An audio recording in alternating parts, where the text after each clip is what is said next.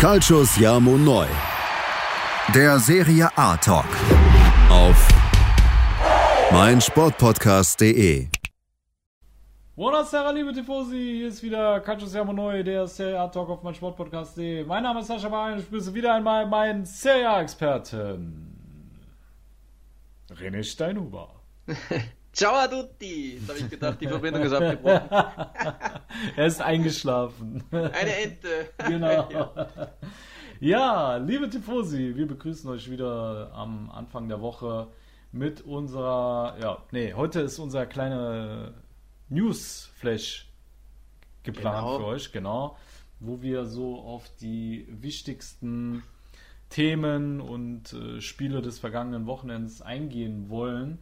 Und ja, René, also ich muss schon sagen, so schon mal vorab, es war auf jeden Fall ähm, der Spieltag mit den schönsten Toren seit langem mal wieder, hatte ich das Gefühl. Dass irgendwie jeder Ball äh, gefühlt äh, in den Winkel und das Latten, Lattenkreuz oder per Hacketrick ins Tor gegangen. Also war schon ein besonderer Spieltag in der Hinsicht, ne? Da waren viele schöne Dinge dabei, muss man sagen. Auch mhm. die ein oder andere größere Überraschung oder für den einen oder anderen vielleicht war es keine Überraschung, aber äh, sicher viele Dinge, die wir aufarbeiten müssen. Mhm. Und was ich vorab noch erklären möchte, warum dieses Mal ähm, der Newsflash ist, weil ihr könnt euch schon freuen, wir haben schon zwei ganz tolle Podcast-Interview-Gäste für oh, nächste yes. Woche und für übernächste Woche oh, yes. am Start. Da wollen wir noch nicht zu viel verraten, aber nächste Woche, das können wir schon mit reinnehmen, wer das dann ist, ähm, da seid gespannt, aber es wird auf jeden Fall ein absoluter Finanzexperte, eine Koryphäe in diesem Bereich. Und wir haben es auf Instagram schon geteilt. Für die, die es noch nicht wissen, ähm, da die Fragen dann nicht zu viel an ihm werden sollen, haben wir gesagt, okay, das könnte wieder was sein für die Patreons, die da äh, die Fragen an den Finanzexperten richten können, weil sonst einfach schlicht zu viel wird, wenn wir dann auf Instagram eine Umfrage machen. Da haben wir dann 300, 400 Fragen und ja. das können wir dann einfach in einem Podcast nicht abarbeiten. In diesem Sinne, wer es noch nicht gelesen hat, Patreons, schaut in euer Postfach und könnt gerne noch an unseren Finanzexperten Fragen für euren Lieblingsverein oder allgemein über die Ligen, über den Vergleich mit der Premier League oder sonst auch immer, was ihr gerne wissen möchtet, stellen das dazu. Dann können wir gerne mit dem Newsflash starten lieber genau. Sascha. Yes, das werden wir machen. Und zwar wollten wir mit dem ersten Thema anfangen. Und zwar Inter Mailand vergewaltigt äh, den FC Bologna. Obwohl mhm. äh, Sinisa Mihailovic vorher noch meinte, ja, jetzt mit Dzeko, ne, den kann man besser verteidigen als Lukaku.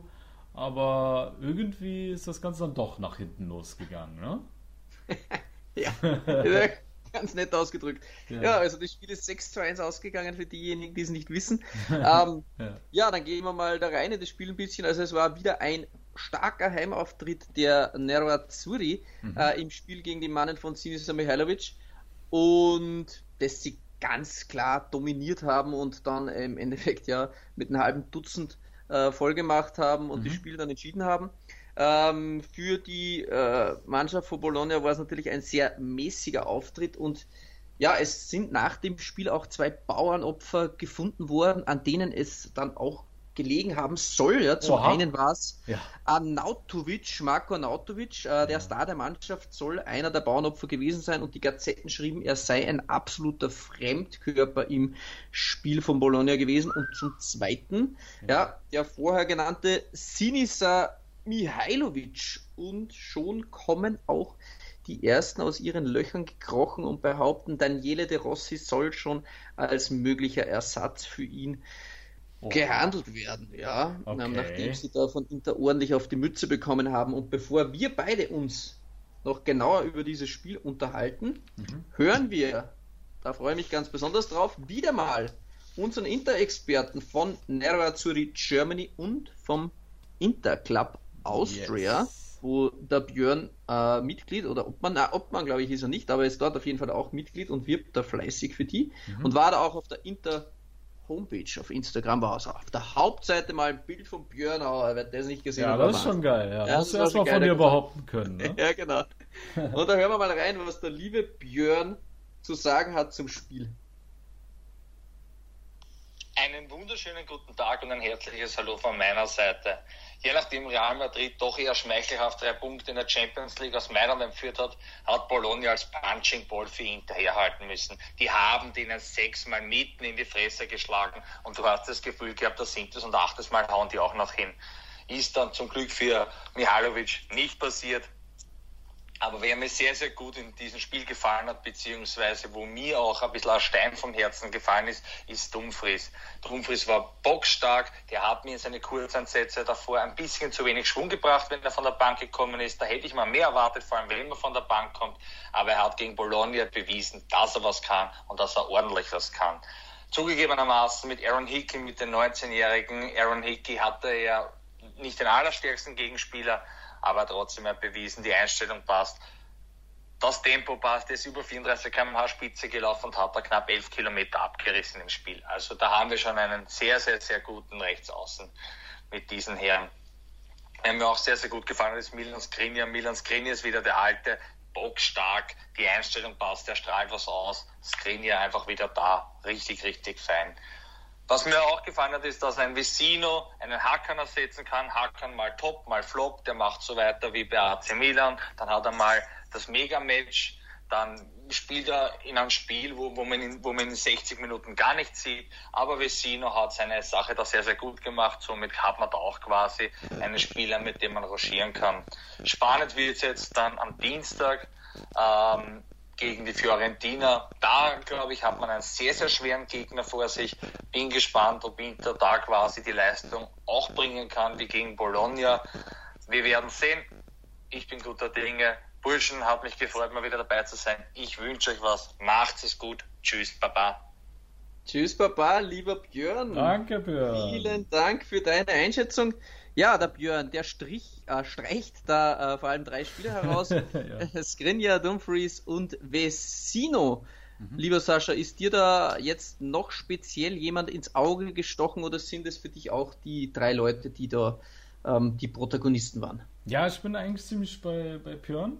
Ähm, aber am stärksten von den dreien ist mir wirklich Dumfries aufgefallen und hat mich persönlich auf jeden Fall sehr gefreut, dass er äh, endlich auch das abruft, was äh, ich persönlich auch von ihm erwartet habe. Ne? Ich habe ja schon, als wir die ähm, Transfer in der Transferphase unsere mhm. Podcasts gemacht hat, da habe ich ja auch schon gemeint, klar, ist jetzt nicht dasselbe Niveau, wie jetzt beispielsweise sein Vorgänger hatte, mhm. aber ne, trotzdem ein spannender Mann, der jetzt endlich mal auch gezeigt hat oder angedeutet hat, was er hat. Ich hoffe, dass er da die Konstanz reinbekommt und äh, die Interfans weiterhin Spaß ähm, an ihm haben werden.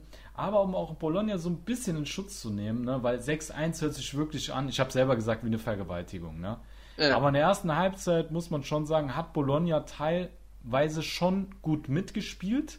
Es war so, Inter hatte seine Chancen, Bologna hatte seine Chancen, aber Inter hat halt die Tore gemacht und Bologna hat sie vorne eben nicht gemacht. Und dann wurde es natürlich in der zweiten Halbzeit richtig krass.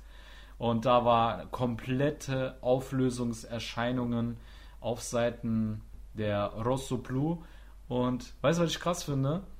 Man, man holt einen ähm, Arnautovic, der eigentlich so als Führungsspieler kam, Mhm. Und irgendwie, wenn man sich jetzt auch so die Pokalpleite ansieht, ich weiß nicht, ob du dich erinnerst, aber vor der Saison hatten die ein Pokalspiel äh, Bologna gehabt gegen Zweitligisten. Gegen Ternana. Genau, da haben die richtig auf die Fresse gekriegt, ne? Ja, ja.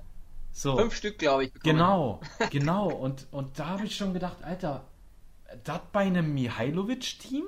Mhm. Also, was läuft denn da falsch? Ja, die haben so Spiele, da geben sie sich komplett auf. Ja. Also wirklich komplett. Bei Inter also beim Interspiel war es richtig krass, so ab der 60. Minute, da wo genau. dann Chico zweimal gestochen hat, ja. da habe ich gedacht, also da hätte jetzt bei uns der Dorfclub in der vierten Liga, der hätte auch eins gemacht gegen Bologna. Das war ja, die ja. haben ja da Vogelwild verteidigt. Also ja. das war ja, das war ja einstellungsmäßig wirklich ein Volldesaster. Mm. Darum ist wahrscheinlich auch das ein oder andere Gerücht in diese Richtung, Richtung Mihailovic wahrscheinlich sogar berechtigt mhm. weil man sich da die Frage stellen muss, erreicht er sie auch mental momentan? Und ja. nach solchen Leistungen ist so eine Frage mit Sicherheit auch berechtigt. Mhm. Ja, definitiv. Äh, da war ich sehr, sehr verwundert, mhm. dass man sich so hängen gelassen hat. Deswegen so die erste Halbzeit will ich noch sagen, Bologna hat da wirklich noch Fußball gespielt, aber zweite Halbzeit war dann wirklich, wie Björn es gesagt hat, da haben die einen am anderen reingenagelt und es hätten echt gut und gerne auch zehn Buden sein können. Der hätte ja. Bologna sich auch nicht beschweren dürfen. Ne? Ja. ja. Genau. Ja, ansonsten weiß ich nicht. Hast du noch was zu sagen zum Spiel? Nee, ich denke, das meiste haben wir kompakt ja. zusammengepackt. Dann reiten wir weiter okay. in die Hauptstadt. Yes, dann lass uns mal zu, zur Zigarette und seinen Mannen kommen, denn Lazio hat gespielt zu Hause gegen Cagliari Calcio und ähm, ja, ich denke, der eine oder andere Tifoso musste sich da verwundert die Augen reiben, als sie das Ergebnis gesehen haben. Das Spiel endete tatsächlich mit 2 zu 2. Und ähm, zunächst war es Immobile, der kurz vor der Halbzeit äh, die Gastgeber in Führung brachte. Dann war es Joao Petro, der Kapitän der Sarden, der ausklisch. Und dann Ex-Lazio-Player Keita Balde, der tatsächlich sogar noch die Mannen von Mazzari, dem neuen Coach, da gehen wir gleich noch ein über René, mhm. ähm, die Sarden sogar in Führung brachte und dann war es Cataldi mit einem bockstarken Boah. Sonntagsschuss. ja. Alter, das war mal Millimeter genau. Gell? Gell? Ja. Aber ganz ehrlich, ich fand auch dieser Pass von Marin auf Joao Petro beim 1 ja, zu 1 ja. für mich Vorlage des Spieltags, oder? Ja, Wahnsinn. Ja. Ich meine, wie er denn dann über Pepe Reina drüber. Boah. Es war schon ein ziemlich geniales Tor, muss ich sagen. Ja, also ja, ja. War, war, war richtig geil. Und der Schau Pedro ist trotzdem Phänomen. Auch das Tor hat er wieder vorbereitet für Keter Balde. Genau. Ja, was ein Tier, der Typ, Alter. Ich verstehe gar nicht, dass immer noch immer noch bei Ja, genau, ja, genau. Ja. Der hätte doch locker bei irgendeinem Top-Club hätte der, was weiß ich, von mir aus noch auf der Bank landen können. Kannst du doch immer bringen, aber. Ja, ja. Nee, kann ich mir auch nicht erklären, ne? Aber, wie gesagt, Kataidi mit diesem Sonntagsschuss zum 2 zu 2 und trotzdem war man überrascht. Vor allem, dass Cagliari einfach während der Woche den Trainer äh, Semplice, oh ne, wie heißt er? Doch. Semplici. Semplici, genau. Semplice. Mhm. Schlafmangel. Äh, Semplici vor die Tür gesetzt hat nach gerade einmal drei Spieltagen. Ich glaube, äh, René, da warst du wahrscheinlich genauso überrascht wie ich, ne? Schon, ja, ich dachte nicht, dass so schnell geschossen wird in der Liga. Mhm. Ja, auch ein zweites Team ja hat nach drei Spieltagen schon einen Trainer entlassen mhm. und war schon überrascht, denn ja. ich finde jetzt nicht, dass äh, Semplici eine Vollkatastrophe ist. Ich denke schon, der hat eine, ganz gute Spielidee und dass sie jetzt, jetzt so schnell rausschießen. Mhm. Mm, aber sie wollten da scheinbar einen ganz, ganz erfahrenen Mann und wenn man sich da die Statistik anschaut von der Serie A seit dem Jahr 2000, hat Mazzari ähm, die meisten Einsätze als Trainer in der Serie A mit 463 Spielen auf der Bank, vor jetzt zum Beispiel Gasparini, Spalletti, Del Nieri oder Guidolin. Mhm. Und ist da quasi der erfahrenste Trainer auf der Bank. Mhm. Und den haben sie scheinbar gebraucht oder der Präsident war der Meinung, dass sie jetzt noch einen Mann schon früh in der Saison brauchen und sind zumindest jetzt mal mit dem Spiel bestätigt worden, wo sie doch nach vorne ähm, ihre Stärken gezeigt haben, obwohl eben, wie gesagt, der Kader eh prinzipiell ja nicht schlecht ist äh, von mhm. Cagliari. Also das ja. muss man halt auch dazu sagen. Ja. Und ja, bin gespannt, ähm, wie sich das Ganze mit Cagliari entwickelt und für Lazio natürlich trotzdem großer Dämpfer zu Hause gegen Cagliari. Absolut. Solltest du natürlich nicht unentschieden spielen, wenn du denn um die Champions League mitspielen willst. Ja, aber man muss auch sagen, um Lazio so ein bisschen in Schutz zu nehmen, ne? du, du weißt selber, wie es ist. Wir haben beide die Fortbildung gemacht. Äh, ich glaube, so eine Pre-Match-Analyse war schwierig. Ähm, und ich Natürlich auch, sehr schwierig. Genau, mhm. ich glaube auch, da kommt zum einen der psychologische Faktor dazu, ne, Trainerwechsel, plus, dass man Mazzari ja eigentlich im 3-5-2 erwartet und kennt. Mhm.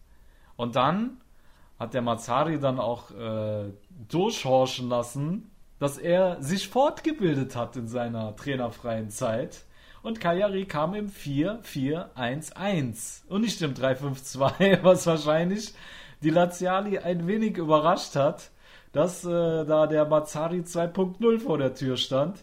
Und äh, ja, er hat gesagt, er hätte sich auf die taktischen Aspekte konzentriert in seiner Pause, ist super motiviert und er fühlt sich so, als wäre es seine allererste Erfahrung als Trainer. Ne? Mhm. Und äh, ich denke, dass das natürlich dann auch Cagliari Karten gespielt hat und äh, Lazio so ein bisschen vor der großen Unbekannten stand und ja, dann auch böse überrascht wurde. Und ja, da wäre auch mehr drin gewesen. Wenn Lazio Pech gehabt mhm. hätte, dann hätte es auch gut und gerne, hätte Cagliari den Sieg äh, holen können. Eintüten können, ja, ja definitiv. Also war eine große Überraschung für mich.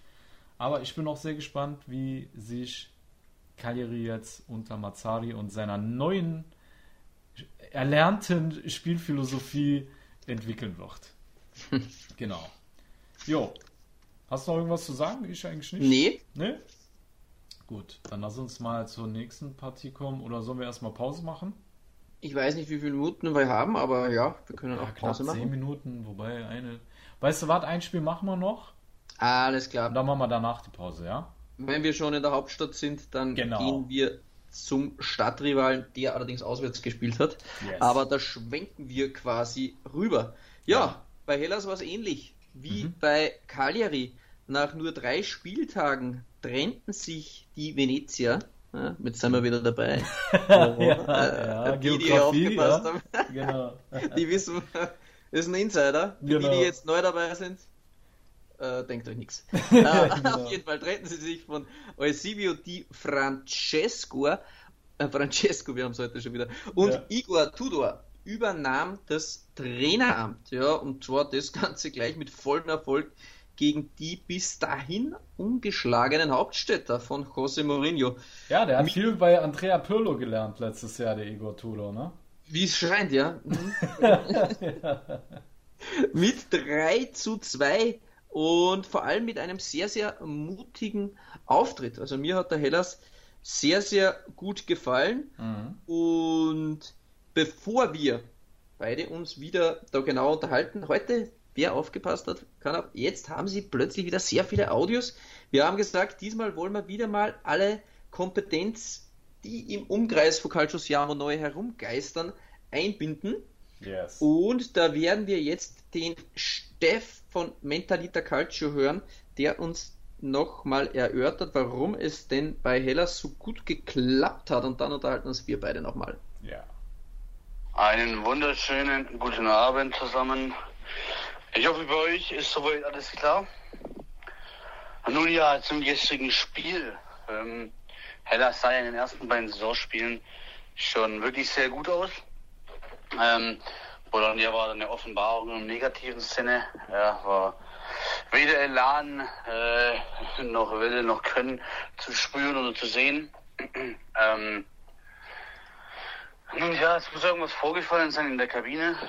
Äh, es hat danach auch kein einziger Spieler außer Matteo Cancellieri, der bekanntlich sein Debüt feiern konnte unter Difra hat auch irgendwelche Mitleidsbekundungen oder Dankeschreiben gemacht. Sprich, da muss ja irgendwas vorgefallen sein. Über die Länderspielpause und ja, man hat dann gesehen, die Mannschaft kann kicken. Ich habe nicht verstanden, warum viele Hellas als Abstiegskandidat Nummer 1 gesehen ja, haben. Äh, bei der Qualität letztendlich ist Nutzer Kangi gegangen. Der Rest äh, war nicht wirklich relevant. Äh, Silvestri kann man meiner, nach, meiner Meinung nach locker ersetzen und so weiter und so fort. Naja, jedenfalls hat Tudor den richtigen Stellschrauben gedreht, die Mannschaft kann kicken und er hat eben ja, eine besondere Mentalität wieder reingebracht. Ich meine, ähm, gegen die Roma, das Team der Stunde, erstmal einen Rückstand ähm, wettzumachen, in Führung zu gehen, dann den Ausgleich zu kassieren und dann nochmal in Führung zu gehen, ja, ist überragend. Das erinnert dann schon an Ivan Juric, was die Mentalität betrifft. Da hat Tudor einen richtigen Stellschrauben gedreht. Das wurde auch schon im Vorfeld des Spieles eigentlich klar. In den Interviews, die alle Beteiligten geführt hatten. Und ja, ich war sehr skeptisch, ob seine Zeit in Udine und Galatasaray und bei Galatasaray, ähm, als er schon im Gespräch war, als, als Nachfolger von Juric. Ähm, letztendlich muss man abwarten, wie sich weiterentwickelt. Auf jeden Fall wird dies der Wachmacher für die Saison sein. Ähm, ich, wir werden nichts mit dem Abschied zu tun haben. Ja, es gibt wesentlich schwächere Gegner und jetzt der Knoten geplatzt. Man hat jetzt Spezia, Salernitana und Genoa vor der Brust und nach dem gestrigen überragenden Sieg bin ich davon überzeugt, dass er aus den drei Spielen neun Punkte holt und ja, dann ist alles locker easy. Eine Sache noch, ja, Faraoni, absolutes Traumtor. Was ein Geschoss, was ein Spieler, was ein Tor. ja, das war geil. Viel Spaß, liebe Grüße. Ciao, ciao. Ciao, vielen Dank, lieber Steff. Ja, da gehen wir gleich mal rein zu dem Tor, Sascha. Nehmen wir gleich die Emotionen mal mit. Was ein Tor, das kann man wohl sagen. Ja. Zu Pharaoni oder mehr fällt mir da auch nicht mehr ein. Was sagst nee, du das war Bombe, Alter, wie er den Ball mitnimmt, in einer Bewegung dann mit dem Außenriss so ab, äh, abtropfen lässt unter die, die Latte. Wow. Also das war technisch wirklich so wie Sascha Baharian in seinen F-Jugendzeiten. Oder auch nicht. du, Nein, ich hätte mir, ich hätte mir den Fuß gebrochen. ja, genau.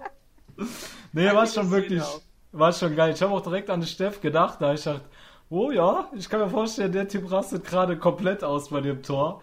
Was für eine Emotion dabei war, äh, auch im, im Stadion Bentegodi, Alter, das ist ja explodiert Boah, äh, bei dem Schuss. Gell? Und ähm, ich fand aber auch wirklich dieses Hackentor von äh, Pellegrini überragend, Alter. Das, deswegen sage ich auch, Spieltag der schönen Tore. Allein, also Mhm. auch dieses Hackending, wie er da mit die Roma in Führung geschossen hat, fand ich auch total geil, ne? Und ich finde, Steff hat schon viel, viel gesagt. Ich brauche dem gar nicht viel zuzufügen, aber ich glaube auch, Igor Tudors großes Plus könnte sein, dass er gar nicht vorhat, die Spielphilosophie, die Juric da vorher installiert hat, großartig zu verändern. Na, er hat auch gemeint, er will äh, darauf aufbauen, weil die Jungs das schon können und dementsprechend adaptieren sie auch schnell.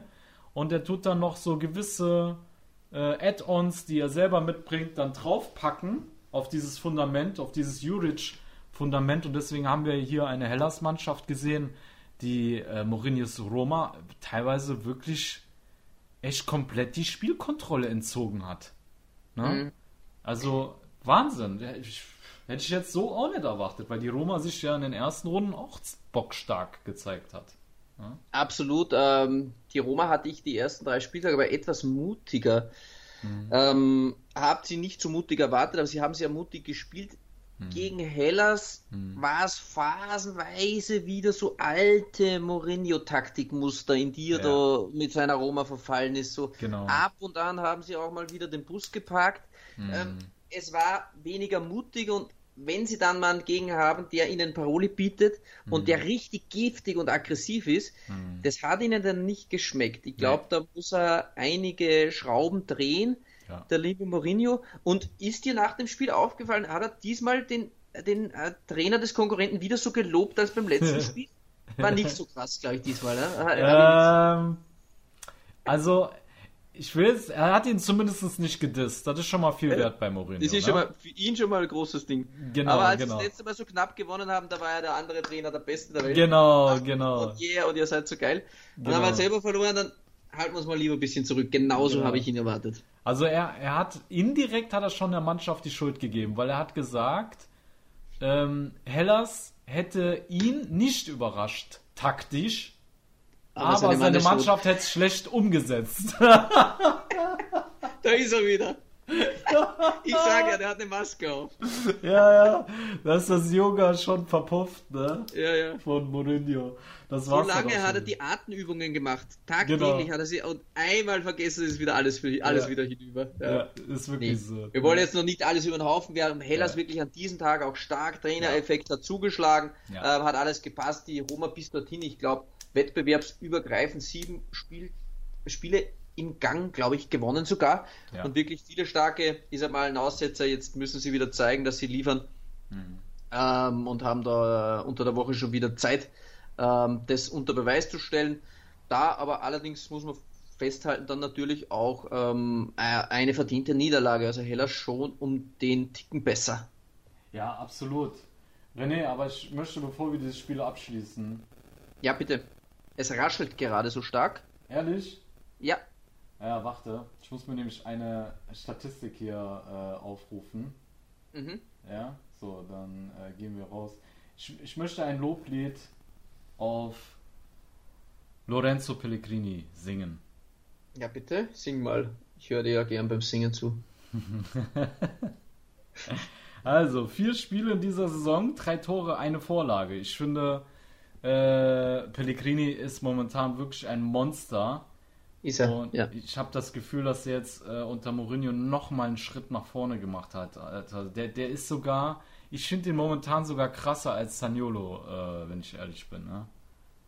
Ja, Saniolo wird es ein bisschen brauchen. Er muss jetzt Ja. schauen, dass er es nicht, nicht verletzt, aber aktuell sicher der, der beste Mann am Feld bei der Mamma Roma ist, ist. Pellegrini. Alter, Ja. der hat Marktwert von 42 Millionen mittlerweile, der Pellegrini. Mhm. Krass, ne? Ja. So, das wollte ich nur noch mal äh, erwähnt haben, weil ich finde, äh, dass der in den letzten Wochen nicht genügend Lob abbekommen hat. Aber ansonsten könnten wir eigentlich. Die Roma Die sollte Roma- vielleicht den Vertrag bald verlängern, denn mit diesen Leistungen könnte doch der ein oder andere Engländer kommen und ihm die Geldkoffer so über den Kopf drüber werfen. Ja, da Ja, muss man ein bisschen stimmt. aufpassen. Ja. Aber ich glaube, der Pellegrini ist ja ein Römer Jung und ich glaube schon, Ja, dass ich- bleiben wird. Ne? ich glaube, das ist auch ein Mann mit Ehre. Ja. Ich denke auch. Denke ich auch. Da haben die Römer eine Wegen, ganz andere wegen Treue. ein, zwei Millionchen geht der da nirgendwo anders hin. Also so ist einer richtig. ist Lorenzo Pellegrini nicht. Nee, glaube ich auch nicht.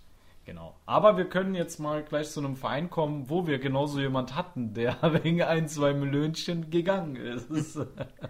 Das ist Nach der der AC. Mailand, genau. Liebe Tifosi, nach der Pause kommen wir dann zu den Rossoneri, die sich im Topspiel in der Allianz Arena dem italienischen Rekordmeister Juventus Turin stellen mussten. Und ja, bereitet euch darauf schon mal vor, liebe Tifosi, denn wir haben für euch wieder eine, sollen wir es epische Audio nennen, vorbereitet. Ja, absolut, hat es schon Ja? verdient, das Wort. Ja. Genau, Fandner Legende hat wieder zugeschlagen, richtig. Alles klar, liebe Tifosi, bis gleich bei Calcio Noi, der Serie A Talk auf mein Sportpodcast.de. Was zum Teufel, du Bastard? Du bist tot, du kleiner Hundeficker. Und dieser kleine Hundeficker, das ist unser Werner.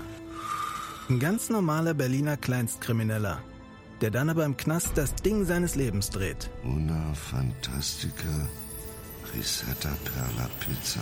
Er klaut seinem Zellengenossen ein Pizzarezept. Aber nicht irgendeins. Und mit dem eröffnet Werner dann die beste Pizzeria Berlins. Doch Werners Glück ist nur von kurzer Dauer. Denn es hagelt Probleme. Werners Pizzaparadies. Erstmals großes Kino- und Podcast-Format. Mit fetter Starbesetzung. Alina But, Kida Ramadan, Edin Hasanovic, Oliver Koritke, Ralf Richter, Ben Becker, Winfried Glatzeder, Anna Schmidt und viele mehr. Abonniert die Scheiße. Jetzt macht schon, mach! So, liebe Tifosi, da seid ihr wieder bei Calcio Noi, der Serie A Talk auf mein Sportpodcast. Ich muss mir jetzt schon die ganze Zeit das Lachen verkneifen.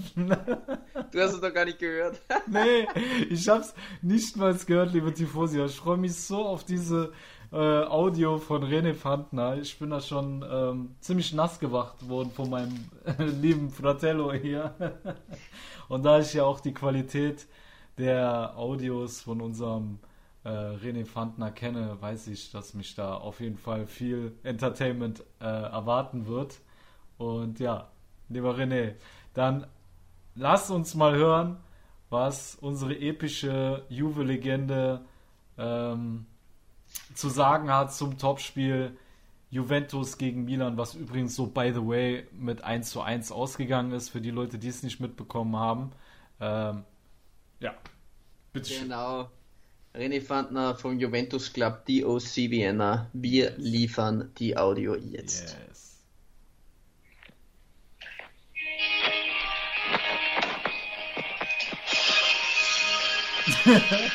Servus Leute! Lange nichts gehört von euch. Wie geht's euch?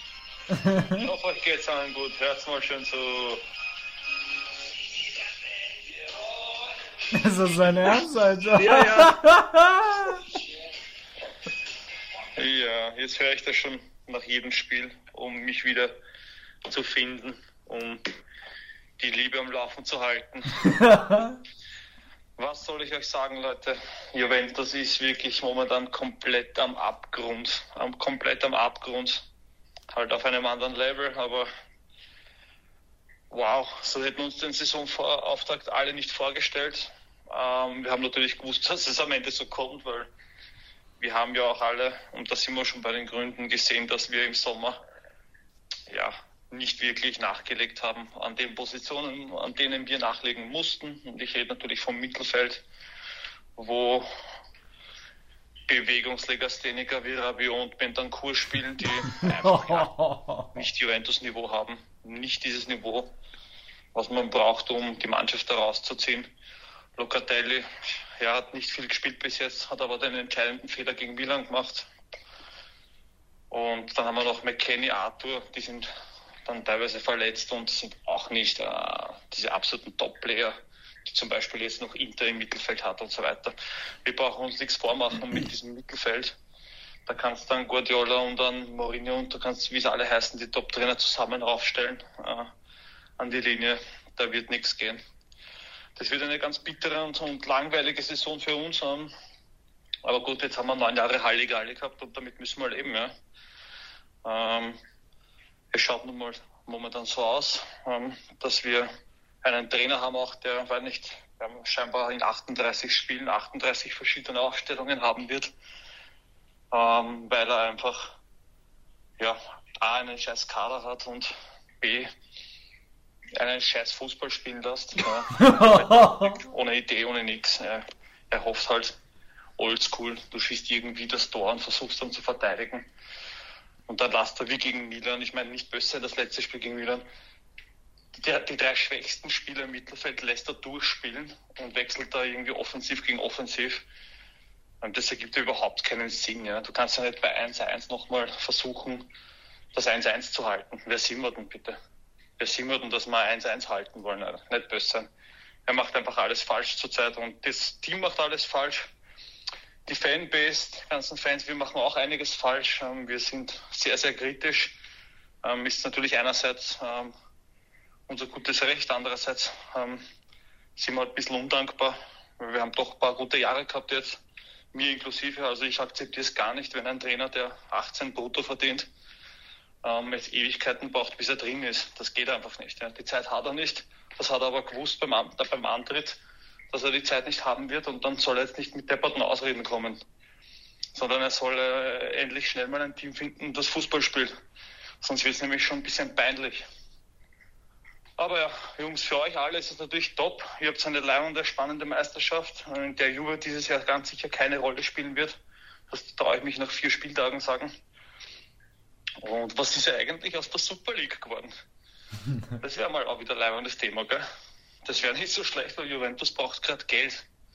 Wäre eine coole Sache. Leute, ich wünsche euch viel Spaß noch mit dem Podcast.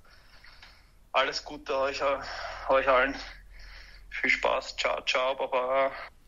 Ciao, ciao, Baba. Liebe Grüße nach Wien, René Fandner. Ja, danke, an, René. Und liebe Grüße gehen raus an Raviu und Bentakur, die Bewegungslegastheniker. ja. ah, wieder eine, eine authentische Sprachnachricht und Einschätzung der Situation bei Juve. Das finde ich mal cool bei ihm, dass er alles so klar anspricht. Aber ich muss, ich muss jetzt wirklich so ein bisschen den Allegri schützen, weil äh, ihm sind auch, wie man aus näheren Umkreisen äh, des Vereins mitbekommen hat, sind ihm auch andere Spieler versprochen worden. Ne? Also von daher ist es für Allegri auch eine scheiß Situation, dass er die Spieler nicht bekommen hat, die er eigentlich wollte. Er war sehr sauer darüber. Muss jetzt mit einem Kader arbeiten, auf den er selber keinen Bock hat. Und ähm, ja, ihm läuft die Zeit davon. Und äh, ich glaube, äh, weder du noch ich haben gedacht, dass Juve so in die Saison startet. Ähm, vor allem, man hatte Empoli auch höher gerankt und wenn man jetzt die letzten Ergebnisse von Empoli sieht, dann fragt man sich wieder, wie stark war der Aufsteiger wirklich oder wie schwach mhm. war die alte Dame äh, in diesen Spielen. Aber ich finde, wir müssen auch die positiven Sachen rausarbeiten, weil das ist mir ein bisschen zu viel schwarz gemalt. Ich fand Juve gar nicht verkehrt gegen Milan. Also ich fand Juve war bis zum Ausgleich eigentlich das Team, in diesem Spiel, was die absolute Dominanz hat. Klar, ich fand es schon ein bisschen frech, dass der Allegri im eigenen Stadion auf Konter spielt. Ja, also mhm. da zeigt aber auch, wo Juve gerade steht. Ne? Ja. So, sicherlich hat es auch gut gepasst gegen Milan, ne? weil Rebic braucht seine Räume, um sich vorne entfalten zu können. Mhm. Und das Zentrum war dicht. Und Milan war deswegen auch sehr, sehr harmlos. Ähm, das hat Juve in die Karten gespielt, dass genau. Milan so viele Verletzte hatte. Ne? Richtig. Das war natürlich für Allegri nicht schlecht. Richtig. Erstens das. Zweitens aber auch, und das ist halt jetzt das, was ich mich frage, René, ob Allegri auch auf Konter gespielt hätte, wenn sie nicht schon nach vier Minuten in Führung gegangen wären. Weil ich kann mir vorstellen, wenn du ähm, beim Stand von 0-0 im eigenen Stadion gegen Milan so mauerst, wie jetzt gegen Neapel, sag ich mal, mit Maus und Mann mhm. in der zweiten Halbzeit nur verteidigst, dass da schon die ein oder andere äh, anderen Pfiffe von den Rängen gekommen wären. Aber so, ja, man geht früh in Führung, man stellt sich tief rein, kontert dann auch teilweise wirklich gut. Ich fand, da waren tolle Kombinationen in die Spitze dabei, mhm. wo Milan ein paar Mal echt alt aussah aber, wie René, äh, wie René Fandner es ja gemeint hat, wenn du dann so ein Ding nach einer Ecke kriegst von einem Spieler, der, klar, Rebic hat das krass gemacht, aber er ist jetzt nicht das typische Kopfballmonster. Ähm, ja, das sagt dann alles über die Siegermentalität von Juventus Turin diese Saison aus, oder wie siehst du es? Ja, ja, der Luftstand jetzt von Rebic war schon mächtig, also das musst du schon mal verteidigen. Aber äh, prinzipiell finde ich schon, dass die Kritik an Allegri auf jeden Fall berechtigt ist, weil mir Allegri auch ein bisschen, wie soll ich das jetzt höflich formulieren, vor den Spielen auch zu viel Schwachsinn redet. ja, das schon. Äh, also er labert da irgendwas wie, sie haben einen Punkt und, und, Milan hat neun und er sagt, für Milan ist das Spiel wichtiger als wie für Juve. Ja, und, ja, und dann sagt er, er, er geht nicht in Spiele rein, um diese zu gewinnen, sondern er geht in die Meisterschaft, um die Meisterschaft zu gewinnen. Ja, alles schön und gut, aber solltest halt mal ein Spiel auch gewinnen, wenn du die Meisterschaft gewinnen willst. Mhm. Also, das ist alles schon ziemlich wild und er hat sich da auch so talkmäßig in den, ähm, ja, in den Interviews zuvor ein bisschen verlaufen, meiner Meinung nach. Mhm. Ähm, ob er sich auch hinten reingestellt hätte, wenn das Tor nicht so früh gefallen wäre, denke ich nicht, denn Juve ist schon entschlossen rausgekommen und ich hatte das Gefühl, heute wollen sie es beweisen mhm. gegen einen starken Gegner. Mhm. Ähm, um zu zeigen, hey, wir leben noch und wir wollen dann ordentlichen Auftritt zeigen. Das hat mir schon gefallen, wie Kurt Rath und Alexandro zu Beginn des Spiels auch äh, vorne viel mitgearbeitet haben. Die beiden, finde ich, auch haben ein ordentliches Spiel gemacht. Äh, Kurt Rado vor allem meiner Meinung nach sehr, sehr stark. Ja, ja. War ein, ein, Fehler auf jeden Fall, ihn unterzunehmen. Prinzipiell mhm. alle Wechsel waren nicht gut von Allegri getätigt. Das hat er dann im Spiel aber auch danach ähm, selbst zugegeben, dass seine Wechsel sehr, sehr unglücklich waren. Ähm, ja, es ist wie angesprochen, die fehlende Siegermentalität aktuell bei Juve. Es war irgendwie, also ich hatte immer das Gefühl, wenn Juve nachlässt, wird es ein Fehler sein, denn jeder, der gegen Milan nachlässt, dann schlagen sie zu. Mhm. Und das hat Liverpool schon gemerkt in wenigen Minuten, wenn die mal auslassen, dann ist Milan da. Und es war im Endeffekt so, dass Juve bis zum Tor auf jeden Fall, also über lange Strecken der ersten Halbzeit sowieso das bessere Team, der zweiten Halbzeit war es dann ausgeglichen, aber ab dem Tor von Ante Rebic war Juve tot. Ja. Dann war es nur mehr Milan, die entschlossen waren, die den Sieg herbeiführen wollten und ja. dann auch eine Riesenchance, vielleicht die größte noch im Spiel, ja. überhaupt mit Kalulu hatten, Kalulu, wo ja. Chesney plötzlich pff, zum Oblak wird. Wahnsinn, ähm, Wahnsinn. Wahnsinn, was der. Alter, was eine Parade. Das ist eine die Paraden der Saison. Also wenn du das in der Zeitlupe gesehen hast, das war ja ein Schuss aus Distanz von ein paar Metern, der zieht den Arm nach oben und lenkt den Ball dann 20 Zentimeter ja. über die Latte. Also Weltklasse. Ja. An Chesney ist es nicht gelegen in diesem nee, Spiel. Dieses Mal nicht. Also, nee. na, dieses Mal nicht. Mhm. Und wer mir auch, wenn man das Positive ein bisschen rausnehmen will, gut gefallen hat, war ähm, Dybala überall zu finden, hat sich ja. immer wieder fallen lassen, hatte diese spritzige Art, wollte ins 1 gegen 1 gehen, hat mal gute vertikale Bälle gespielt, war immer anzuspielen, sehr präsent, mentalitätsmäßig hat gespielt, auch mal einer, der mal ein bisschen reinging, sich da gegen Tonali, auch wenn es nur verbal war, mal aufgerieben hat, trotzdem mhm. hast du gemerkt, der will, der ist aggressiv mhm. äh, und der hat es, äh, der bringt Mentalität mit. Mhm. Und bei vielen war das halt am Feld nicht unbedingt zu sehen. Alexandro fand ich auch stark, wenn ich ehrlich bin. Hm? Also den habe ja. ich lange nicht mehr so gesehen. Also wenn ich überlege, welche Form der letzte Saison hatte, da habe ich gedacht, ja. oh, sein Stern geht langsam unter. Aber mhm. ich fand den richtig krass gegen Milan. Ne? Ja, war gut. Und äh, bei, bei Milan, um, da müssen wir beide eigentlich auch mal drauf zu sprechen kommen, weil mich da auch deine Meinung interessiert.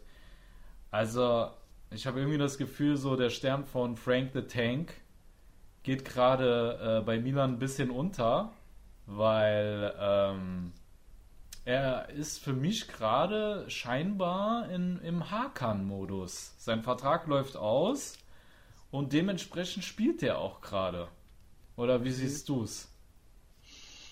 Ja, ist es das oder er merkt, dass äh, seine Mitspieler ihm ordentlich äh, Stoff geben äh, von hinten und da ihn versuchen zu verdrängen, denn äh, Tonali ist momentan der zentrale Mann im Mittelfeld und man muss halt sagen, als Ismail Benacer reingekommen ist für Frank the Tank, war meiner Meinung nach das Niveau um eine Stufe gehoben. Bin ich voll ähm, bei dir. Ja, also beim dir. nächsten Spiel müssten fast Benacer und Tonali beginnen.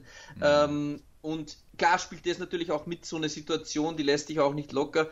Äh, Im Sommer hast du äh, im Interview hinaus posaunt, du willst dein Leben lang beim Verein bleiben und sie waren kurz vor Abschluss und plötzlich tanzen irgendwelche Engländer oder Franzosen um die Ecke und bieten dir dann drei Millionen mehr und plötzlich. Bist du Essien?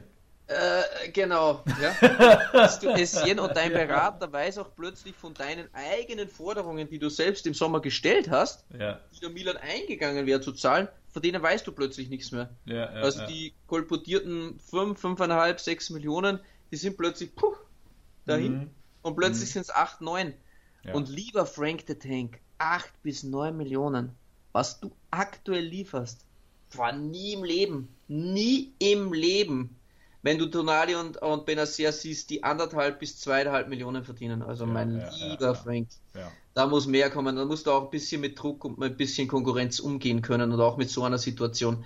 Das haben andere Spieler auch bewiesen oder ein Pellegrini hat auch noch nicht verlängert äh, und sitzt auch noch ein bisschen auf Nadeln, auch wenn er das, aber mhm. der liefert trotzdem Woche für Woche und andere Spieler zeigen es auch. Mhm. Ähm, und ein Dybala zum Beispiel ist ja auch ein Mann, mhm. wo der Vertrag ausläuft. Ja, trotzdem kann ich liefern.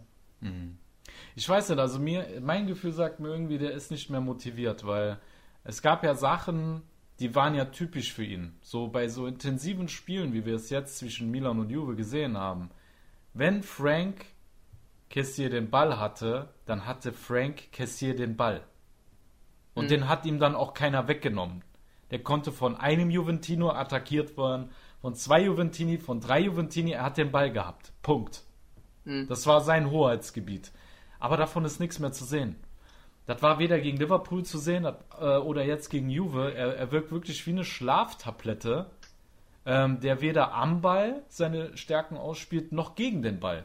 Gegen den Ball absolut schlampig in der Manndeckung. Der hat in, weißt du, wie viele Zweikämpfe der in 65 Minuten hatte?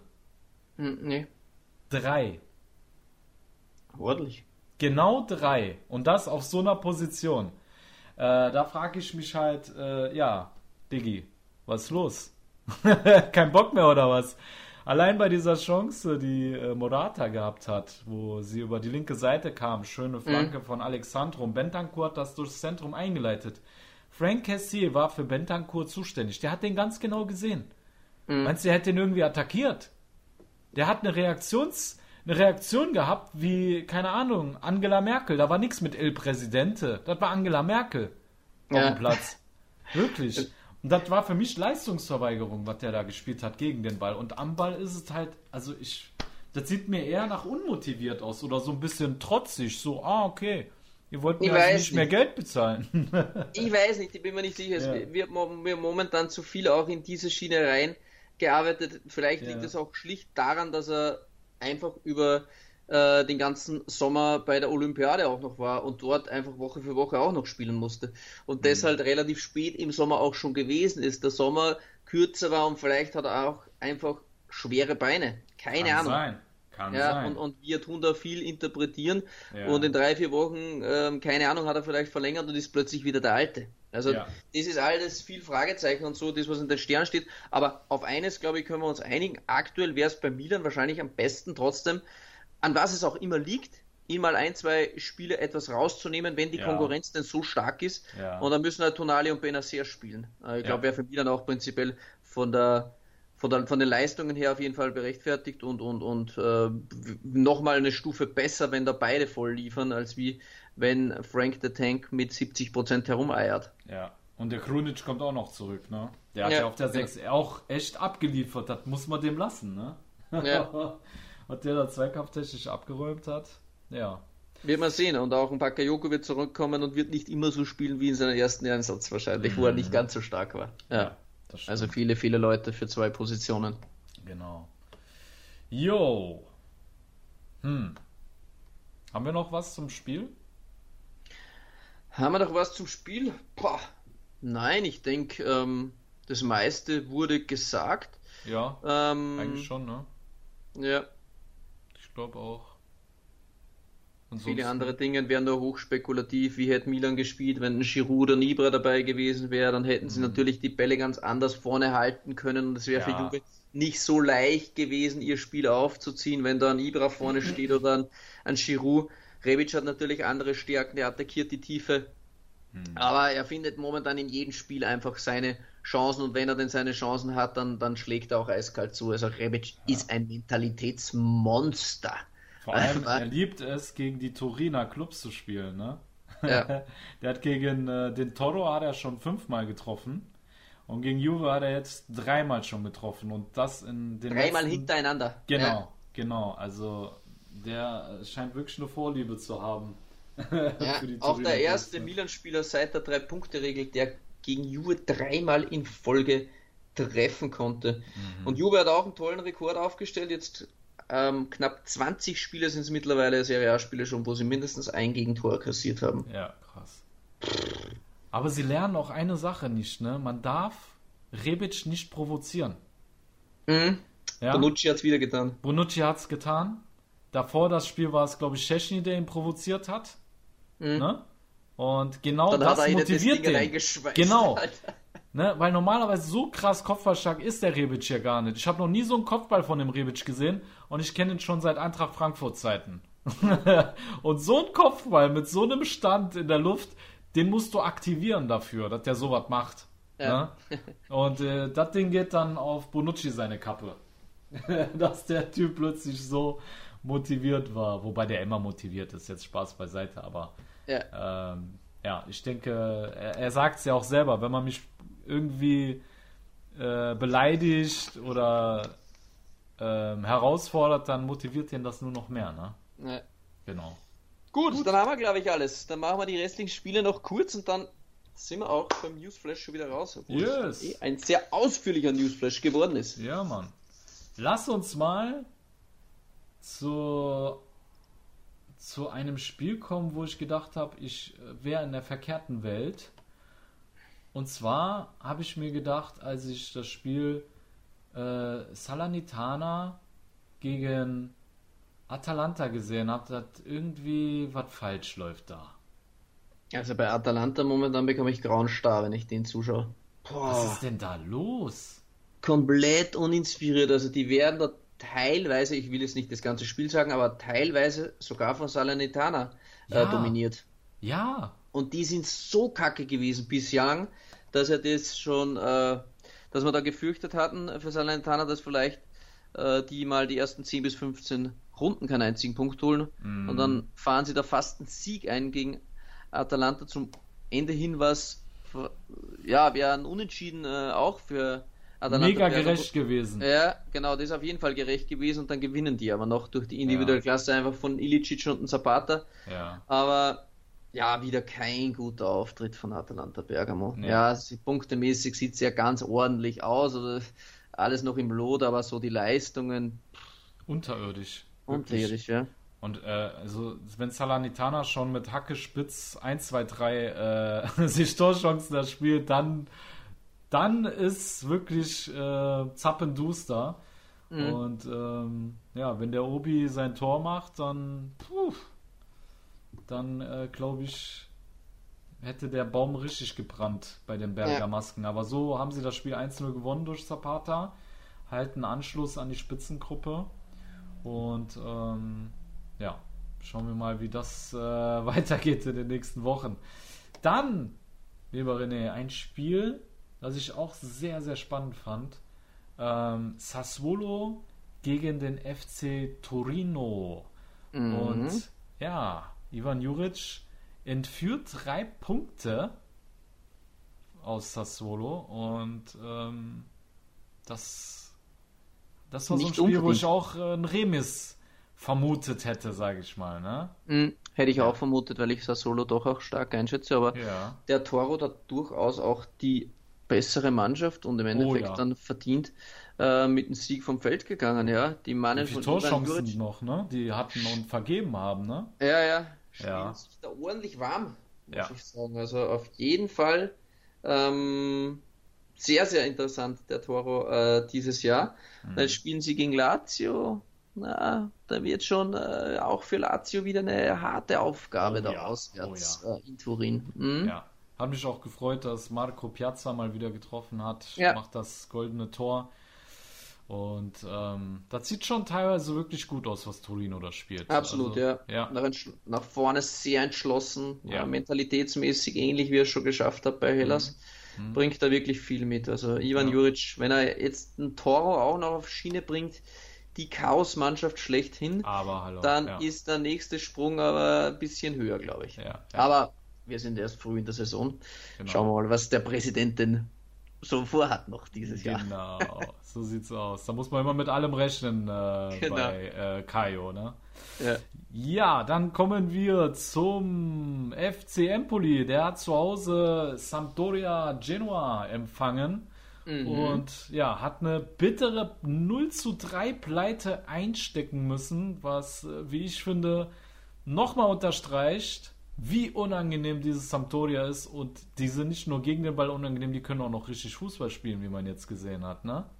Absolut, ja. Äh, der alte Mann Cantreva mit einem sehr, sehr starken Spiel, wie ich finde. Ja, ja. Und vorne haben sie dann nochmal zwei alte Männer mit Caputo und mit Quagliarella, aber die bringen Geil. einfach richtig viel Qualität ja. mit und Samp ist einer der unangenehmsten Gegner, glaube ich, die du haben kannst dieses Jahr. Also sie haben zwar nur unter Anführungszeichen fünf Punkte, aber die werden zum Ende des Jahres hin richtig äh, ja, richtig gut dastehen, glaube ich. Also bin ich, ich gespannt. Auch, so ja. Toro, Samp, gegen die willst du nicht unbedingt äh, spielen. Nee, sehr, sehr unangenehme hm. Mannschaften, hm. die ein bisschen underrated sind, wahrscheinlich bei den meisten Tifosi. Ja. Aber äh, man muss auch sagen, Sampdoria hat auch schon gegen die beiden Mailänder Clubs ran müssen. Ne? Genau, ja, ja absolut. So. Hat noch schwere Spiele schon. Mhm. Genau, und immerhin hatten sie da gegen Inter einen Unentschieden ergattern können und äh, da auch schon angedeutet, dass sie extrem unangenehm sind. Auch äh, Milan hat sich nicht mit Ruhm bekleckert ja. gegen ja. Äh, Sampdoria. Ne? Spiel. Mhm. Ja.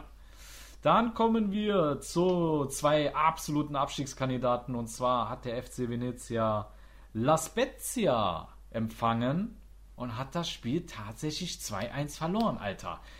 Also hätte ich jetzt auch nicht gedacht. Der Thiago Motta hat jetzt mit Spezia schon mehr Punkte geholt, wie ich denen die ganze Saison zugetraut hatte, ne? Krass, ey. Ja, aber es war sehr glücklich. Also ja, Venezia, war's. auch der äh, Zanetti, der Trainer von Venezia, hat gesagt, er wäre selbst mit dem Unentschieden nicht zufrieden gewesen und dann schweißt ihnen in der 94. Minute Bastoni, Alter.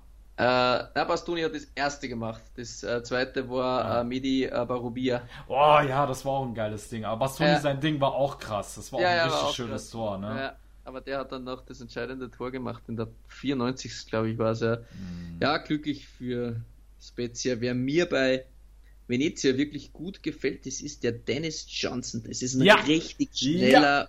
Ja. Gell? Auf links außen, den meinst ja, du? Ne? Ja, ja. Der, der gefällt mir, der, der, der Blonde. Äh, das ist ein, ist ein richtig guter Mann und, und mhm. bin gespannt, was wir von dem dieses Jahr noch so zu sehen bekommen. Ja, ja, ja. ja. Ist wirklich so, der gefällt mir auch gut. Das ist, also, wenn ich Venezia gesehen habe, da ist er mir auch immer aufgefallen. Einer der besseren. Mhm. Nur der Henri, der war wieder schwach. Ja, ja? war nix. Nee, war nix. Dann kommen wir zum. Ah, ne, ich glaube, wir haben alle, ne? Ja. Wir haben alle den Udinese Calcio gegen den spielt SSC Neapel. Gerade, genau. Spielt jetzt gerade, genau, und das fällt genau in unseren, in unseren Drehstart hinein. Genau. Ist gerade die 18. Minute gespielt zwischen beiden Clubs. Äh, aktuell sehr ausgeglichen, 2 zu 2 Torschüsse, wie man liest. Aber Neapel 75% Ballbesitz. Okay. das, äh, also Neapel, die äh, Mannschaft, die mehr Spielanteile hat, aber von den Torschüssen her ist es ausgeglichen. Ne? Wahrscheinlich Udine dann schön auf Konter. Ne? Genau.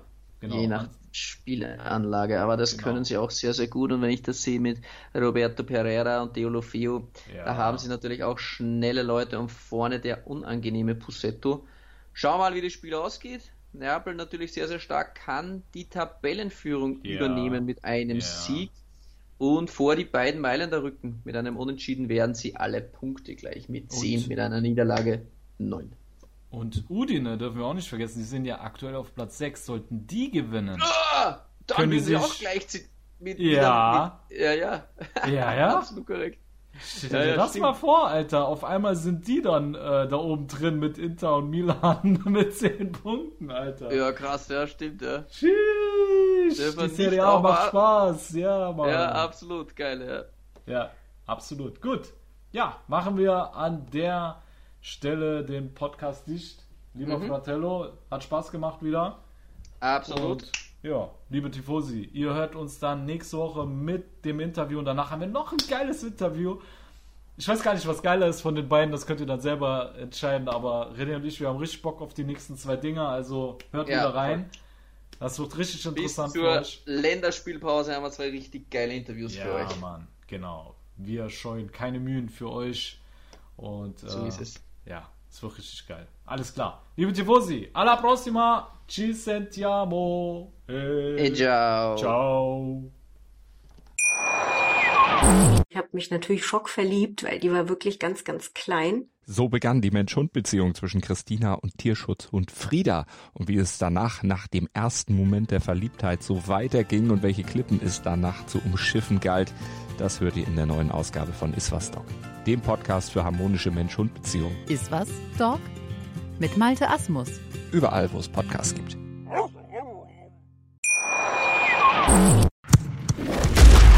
Calcius Jamo Neu. Der Serie A Talk. Auf meinsportpodcast.de